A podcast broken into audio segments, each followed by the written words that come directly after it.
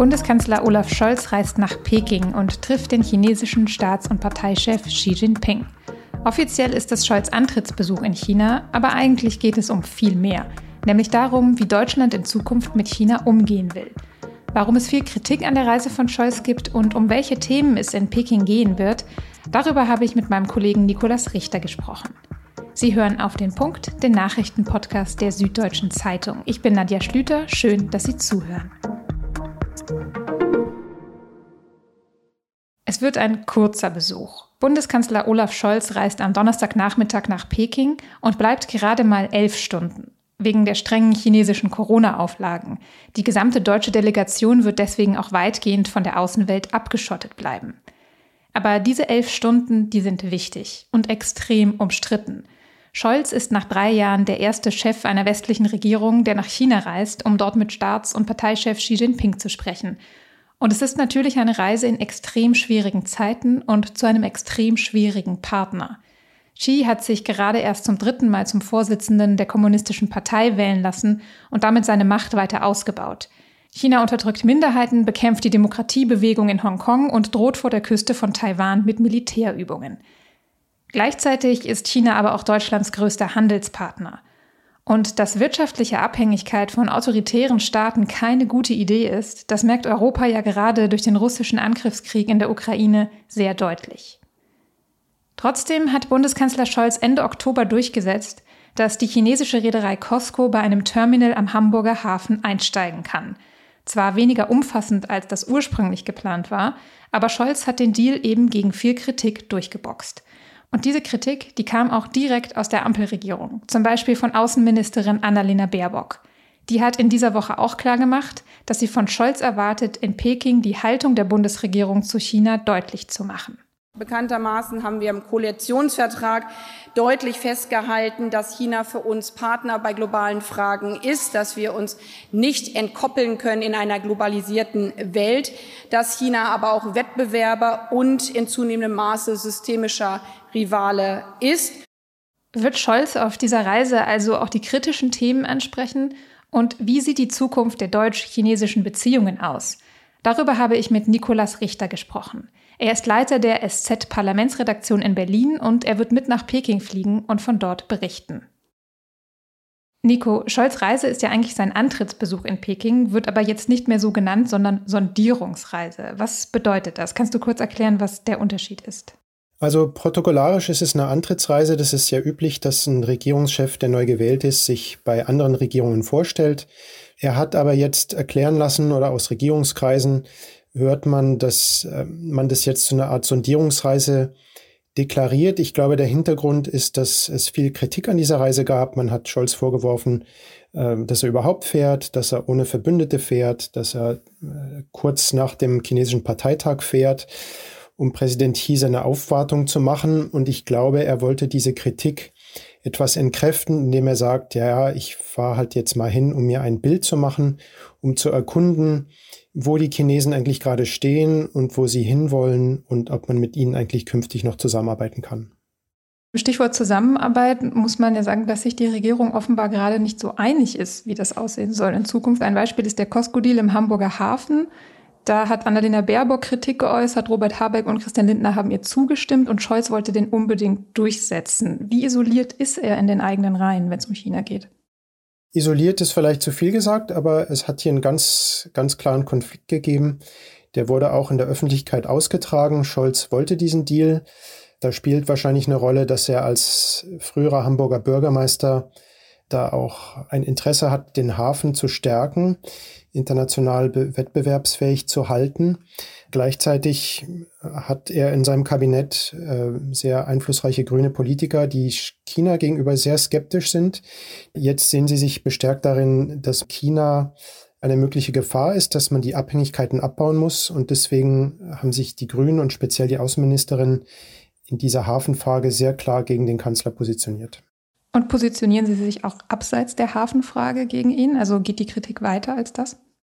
Ja, Annalena Baerbock hat kürzlich der SZ ein Interview gegeben, in dem sie darauf hingewiesen hat, dass man nicht mehr abhängig sein dürfe von Staaten, deren Menschenrechtslage oder der Blick generell auf, auf rechtliche Vereinbarungen zweifelhaft ist. Und ähm, die Grünen positionieren sich da ganz stark als eine Kraft, die, wie die Ministerin das auch nennt, eine wertegeleitete Außenpolitik macht. Das heißt, man schaut nicht nur auf das Geschäft, wie das im deutsch-chinesischen Verhältnis oft der Fall war, sondern man guckt, welche Werte vertritt eigentlich diese Regierung, wie geht die mit Minderheiten um, wie geht die mit Menschenrechten und Bürgerrechten um.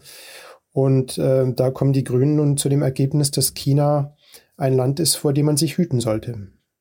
Mhm, auf die Menschenrechtsfrage würde ich gleich auch gerne noch kurz zu sprechen kommen, aber sprechen wir vorher vielleicht noch mal kurz über das Stichwort unabhängig von China werden. Die EU möchte das auch und die EU-Kommission hat da gerade zum Beispiel Gesetzesvorhaben auf den Weg gebracht. Deswegen ist man da jetzt auch so ein bisschen verstimmt über Scholz Reise, oder? Es gibt in den Hauptstädten ähm, Verstimmung, die ist äh, aus Paris zu hören, die ist in Andeutungen aus Washington zu hören und natürlich auch aus den anderen europäischen äh, Hauptstädten. Und grundsätzlich ist es nicht üblich, dass ein Regierungschef zum Antrittsbesuch im Team mit anderen kommt oder dass er, dass er sagen, andere Verbündete um Erlaubnis bitten muss, dass er dahin fährt. Deswegen zieht sich die Regierung Scholz hier darauf zurück, dass es halt normales Vorgehen sei, einmal nach Peking zu fahren. Aber man kriegt schon mit, dass die Verbündeten verstimmt sind, weil sie das Gefühl haben, dass Scholz sie in diese Entscheidungen nicht genug einbindet. Übrigens auch in andere Entscheidungen, die zurzeit getroffen werden äh, unter anderem zu den Energiepreisen oder zu anderen Fragen. Und deswegen kommt die Reise zu einem ungünstigen Zeitpunkt für die Bundesregierung, weil gerade ein gewisser Argwohn bei den europäischen und amerikanischen Verbündeten herrscht. Es gibt ja auch viele Stimmen, zum Beispiel von Menschenrechtlern, die eine wirtschaftliche Entkopplung, eine komplette von China fordern, die Scholz ja explizit nicht will. Wäre das überhaupt möglich, so eine Entkopplung? Eine Entkopplung ist immer möglich, aber man muss halt auf den Preis schauen und äh, man muss sehen, dass äh, Deutschland und China wichtige Handelspartner füreinander sind. Äh, es gibt ja die Zahl, dass zum Beispiel Volkswagen 40 Prozent seiner Autos in China verkauft. Nehmen wir mal an, die fallen raus aus der Bilanz, dann hat der Konzern auf einen Schlag die Hälfte weniger Umsatz. Entsprechend würden hier äh, auch Zulieferer und auch VW selbst natürlich von massiven Stellenkürzungen betroffen sein. Ein zweites Problem ist nicht nur die Märkte, sondern dass wir in Deutschland viele Sachen in China einkaufen, die wir eigentlich nur aus China beziehen. Äh, bestimmte Rohstoffe, äh, bestimmte Medikamente, zum Beispiel Antibiotika. Und ähm, gerade in dem Bereich müsste Deutschland eigentlich versuchen, sich Lieferquellen aus anderen Ländern aufzubauen. Das kann aber auch da dazu führen, dass das dann eben teurer ist, weil vielleicht andere Länder das nicht zum gleichen Preis anbieten können, wie die Chinesen das tun. Und das wäre also unterm Strich, wäre die Rechnung für Deutschland teurer. Und das muss man bei jedem Gedanken an Entkopplung bedenken, dass man halt ähm, am Ende auch höhere Kosten haben wird. Du hast gerade Volkswagen angesprochen. Der Konzern ist ja besonders in der Kritik, weil er ein Werk in Xinjiang hat und äh, es dort eben Umerziehungslager für die Uiguren gibt, Zwangsarbeit und das sind eben die eben angesprochenen Menschenrechtsverletzungen. Wird Scholz das explizit ansprechen bei Xi? In Regierungskreisen heißt es, dass der Kanzler auch unbequeme Themen ansprechen wird. Dazu gehört die Lage in Xinjiang. Die ist ja schon seit langem in der Diskussion. Es gibt aber auch andere Themen, andere Reizthemen. Das Thema Taiwan hat sich ja enorm zugespitzt. Jetzt kürzlich mit dem Militärübungen Chinas vor der, äh, vor der Küste dort. Das wird ein Thema sein, das Scholz ansprechen müsste. Das andere ist natürlich auch die Lage in Hongkong, wo zunehmend China jeden Widerspruch unterdrückt und ähm, wo es zu starken Menschenrechtsverletzungen auch kommt. Also es gibt eine ganze Reihe von Reizthemen jenseits der Problematik der Uiguren, die wahrscheinlich die brutalste und krasseste ist, aber es gibt eben auch andere, andere Sachen, die Scholz ansprechen sollte. Und wenn man Regierungskreisen glauben kann, wird er das auch tun. Ein weiteres wichtiges Thema ist auch der russische Angriffskrieg in der Ukraine. Und Xi ist ja weiterhin ein wichtiger Partner von Russlands Präsident Putin. Inwiefern wird das eine Rolle spielen bei dem Treffen? Das wird eine sehr große Rolle spielen, weil Peking wird hier als äh, Partner Russlands gesehen, aber auch äh, die Rolle äh, Chinas als ständiges Mitglied im UN-Sicherheitsrat. Und deswegen ist man in Berlin der Meinung, dass China eine besondere Verantwortung hat, äh, Putin zur Vernunft zu bringen. Wie will Scholz Xi davon überzeugen, seinen Einfluss auf Putin zu nutzen? Ja, man macht sich natürlich hier keine Illusionen. Es ist jetzt nicht so, dass Scholz kommt und, und Xi wird dann sofort seine Politik gegenüber Russland ändern. Die Chinesen haben in der Partnerschaft mit Russland auch strategische Interessen, die sie auch weiter verfolgen werden. Ich glaube, es wird eher darum gehen, dass der Kanzler mal versucht rauszuhören, was die Zwischentöne sind, ob Xi erkennen lässt, dass er sich in bestimmten Bereichen von Putin distanziert, ob er etwas sagt zu Putins atomaren Drohungen zum Beispiel, ob er da eine Grenze äh, sieht und auch sagt, was er dagegen tun würde. Also da denke ich, dass auch hier die Sondierung im Vordergrund steht, dass Scholz erstmal rausfinden will, wie Xi zu der ganzen Sache steht.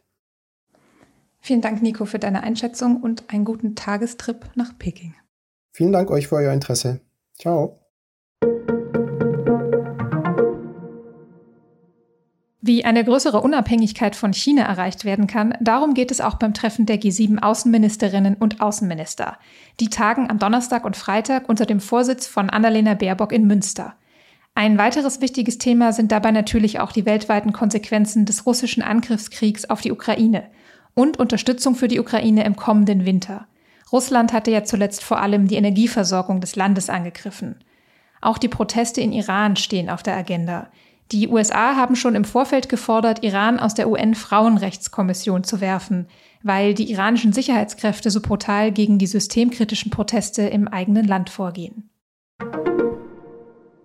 Wegen der gewaltsamen Reaktion der iranischen Sicherheitskräfte auf die Proteste hat die Bundesregierung jetzt alle Deutschen, die sich im Moment in Iran befinden, aufgefordert, das Land zu verlassen.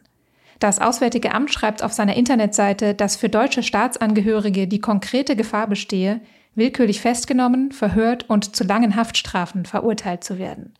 Besonders gefährlich sei es für Doppelstaater, die also neben dem deutschen auch eine iranische Staatsangehörigkeit haben.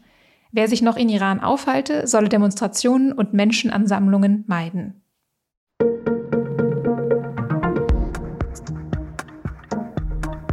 Seit Mittwochabend ist es beschlossene Sache. Das 49-Euro-Ticket kommt. Als Nachfolger des 9-Euro-Tickets wird es im Regional- und Nahverkehr in ganz Deutschland gelten und darum auch Deutschland-Ticket heißen. Ab wann wir es kaufen können und wieso es wahrscheinlich doch noch einmal teurer wird als 49 Euro, das können Sie in einem FAQ zum Thema auf sz.de nachlesen. Ich verlinke es Ihnen in den Show Notes. Redaktionsschluss für Auf den Punkt war um 15 Uhr und produziert hat diese Sendung Immanuel Pedersen. Ihnen vielen Dank fürs Zuhören und bis morgen.